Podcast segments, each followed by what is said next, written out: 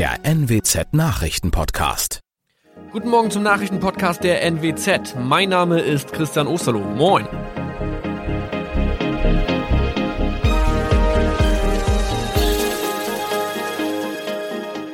Und das sind unsere regionalen Nachrichten am Morgen. Die Grünen wollen Moorstraße in Oldenburg umbenennen. Viereinhalb Jahre Gefängnis für Falschgoldhandel. Und Landkreis Kloppenburg meldet ersten Omikron-Fall. Der Name Moorstraße könnte laut den Oldenburger Grünen rassistisch aufgefasst werden. Deshalb fordern diese eine Umbenennung. Die Straße wurde allerdings nach Hermann Moor benannt, einem der ersten Siedler in der Gegend. Um Missverständnisse auszuschließen, beantragen die Grünen eine Änderung in Hermann Moor Straße. Dann müssten alle Anwohner ihre neue Adresse in ihren Pässen angleichen. Außerdem müssten Polizei, Feuerwehr, Rettungsdienste und Anbieter von Navigationssystemen informiert werden. Die Stadtverwaltung schlug vor, ein Zusatzschild mit Informationen zur Person Hermann Mohr anzubringen. So könne man alle Irritationen beseitigen. Tobias G. musste wegen dem Verkauf von Falschgold am Mittwoch vor das Landgericht Oldenburg. Nachdem der Schortenser bereits im Mai zu einer Freiheitsstrafe von mehr als drei Jahren in Jever verurteilt wurde, betrieb er seinen Handel auf eBay Kleinanzeigen weiter. Das wog bei der Verhandlung schwer auf. Der 27-Jährige schrieb in die Inseratsüberschrift das Wort plated, was so viel bedeutet wie überzogene und nur vergoldete Ware. Da im weiteren Anzeigentext aber die Rede von einem Reinheitsgrad war und die abgebildeten Goldbarren eine Seriennummer trugen, handelt es sich hierbei um eine Täuschung. Tobias G. wurde zu viereinhalb Jahren Haft verurteilt. Ein weiterer Fall der neuen Omikron-Variante ist am Mittwoch im Nordwesten bekannt geworden. Der Kreis Kloppenburg bestätigt, dass eine Frau bei ihrer Rückreise aus Südafrika am Hamburger Flughafen positiv getestet wurde. Sie befindet sich weiterhin in Hamburg in Quarantäne. Da die Frau im Landkreis Kloppenburg lebt, sei auch das Gesundheitsamt Kloppenburg für diesen Fall zuständig. Zuvor gab es bereits bestätigte Omikron-Fälle in der Wesermarsch und im Kreis Leer. Das waren unsere Nachrichten aus der Region. Weitere aktuelle News aus dem Nordwesten finden Sie wie immer auf NWZ Online. Und Aktuelles aus Deutschland und der Welt hören Sie jetzt von unseren Kollegen aus Berlin. Vielen Dank und schönen guten Morgen. Ich bin Zoe Tassovali und das sind heute unsere Themen aus Deutschland und der Welt. Bund und Länder. Lockdown wird verlängert mit Öffnungsmöglichkeiten. Schnelltests und Impfen. So läuft es aktuell in anderen Ländern. Und US-Geheimdienst. Pläne für erneuten Angriff auf das Kapitol.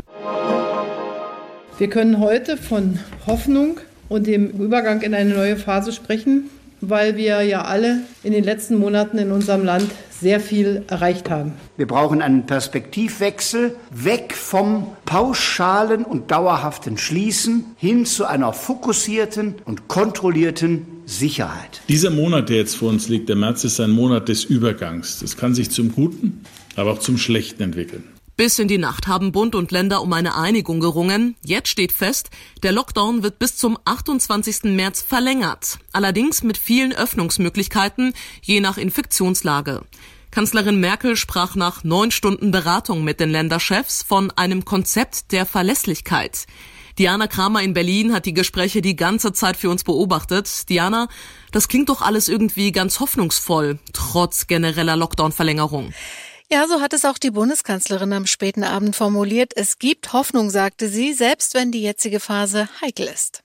Der Frühling 2021 wird anders sein als der Frühling vor einem Jahr.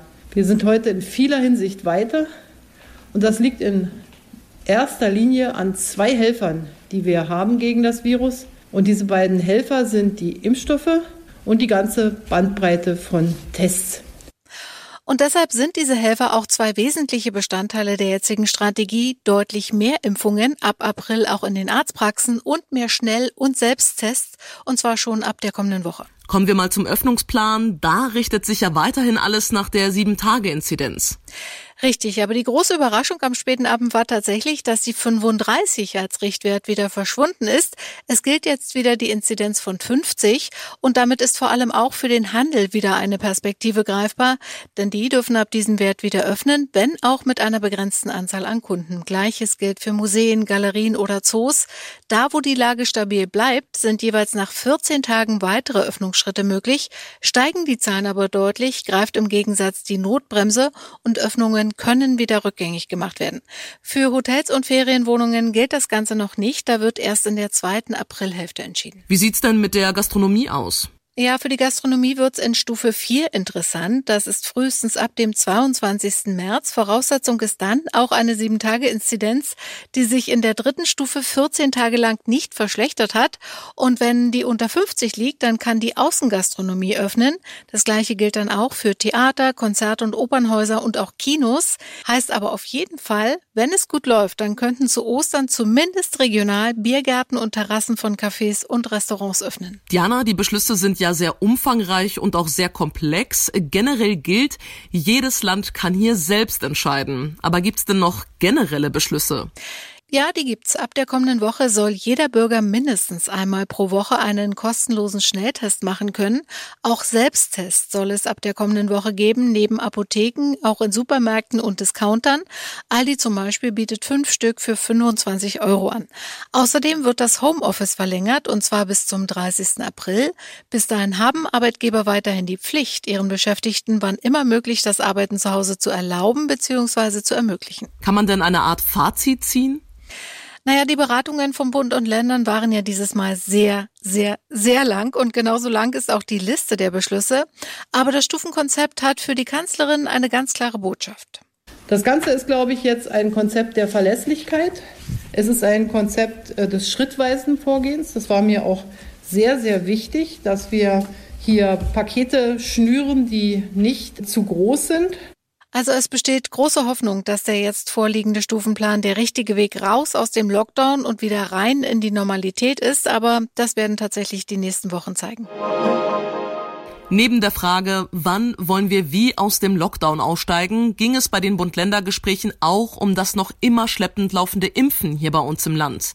Thema waren aber auch Schnelltests, wie wir gerade gehört haben, die für mögliche weitere Öffnungen eine wichtige Rolle spielen. Frage deshalb, wie sieht's eigentlich in anderen Ländern aus in Sachen Impfen und Schnelltests?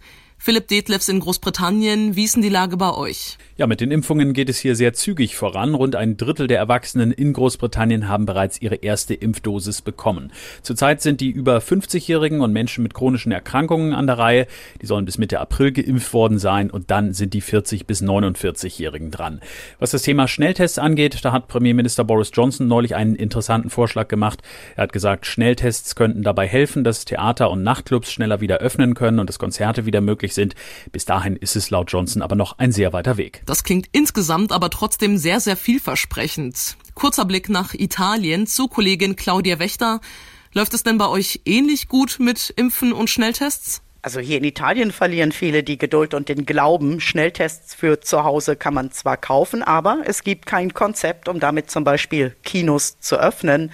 Und auch beim Impfen sieht's nicht wirklich besser aus. Manchen Hausärzten ist das zu stressig. Zig Dosen liegen hier in Kühlboxen rum. Und äh, einige Italiener, die pilgern jetzt in den Nachbarstaat San Marino. Da bekommt man nämlich problemlos Sputnik, den russischen Impfstoff. Pilgern für den Corona-Impfstoff. Wer hätte mit sowas gerechnet? Zum Schluss noch die Frage an Gil Jaron in Israel. Gil, Ihr seid ja aktuell absoluter Vorreiter mit Impfen und Schnelltests. Wie weit seid ihr denn jetzt aktuell? Hier in Israel sind inzwischen 70 Prozent der Bevölkerung über 16 Jahre geimpft, mehr als in jedem anderen Land der Welt. Zugleich arbeitet das Land auch fieberhaft an der Entwicklung von Schnelltests. Eingeführt wurden diese aber noch nicht. Stattdessen hat im Prinzip inzwischen jeder Zugang zu einem PCR-Test, der von den Krankenversicherungen kostenlos angeboten wird. Israel ist aber auch der erste Staat auf der Welt, der einen grünen Pass für Geimpfte und Genesene eingeführt hat. Der enthebt der Quarantänepflicht und gestattet es ab kommende Woche, Restaurants oder Theater aufzusuchen. Ich glaube, unterschiedlicher könnte das alles nicht ablaufen. In den USA herrscht aktuell Alarmstufe Rot, denn Extremisten planen möglicherweise einen weiteren Angriff auf das US-Kapitol in Washington. Das hat die spezielle Polizeieinheit für den Parlamentssitz mitgeteilt. Eine Miliz will nach Geheimdienstinformationen heute in das Kapitol eindringen. Seit zwei Monaten ist das Kapitol verbarrikadiert. Anwohnern und Touristen sind die hohen Metallzäune und Stacheldraht ein Dorn im Auge. Aber nun werden die Sicherheitsmaßnahmen nochmals verschärft und extra Sicherheitskräfte in Position gebracht. Man will auf alles vorbereitet sein, nicht so wie am 6. Januar, als die Trump-Randalierer, angefeuert von ihrem noch Präsidenten, das Kapitol überrannten. QAnon-Verschwörungsfans glauben, dass Trump Trump heute wieder die Macht ergreift, weil der 4. März historisch mal ein Vereidigungsdatum war. Andere Krawallmacher haben eine erneute Erstürmung für Samstag angedroht. Tina Eck, Washington. Der Tipp des Tages heute für alle, die vielleicht nicht so eine gute Verkehrsanbindung in ihrem Wohnort haben. Da gibt es gute Nachrichten.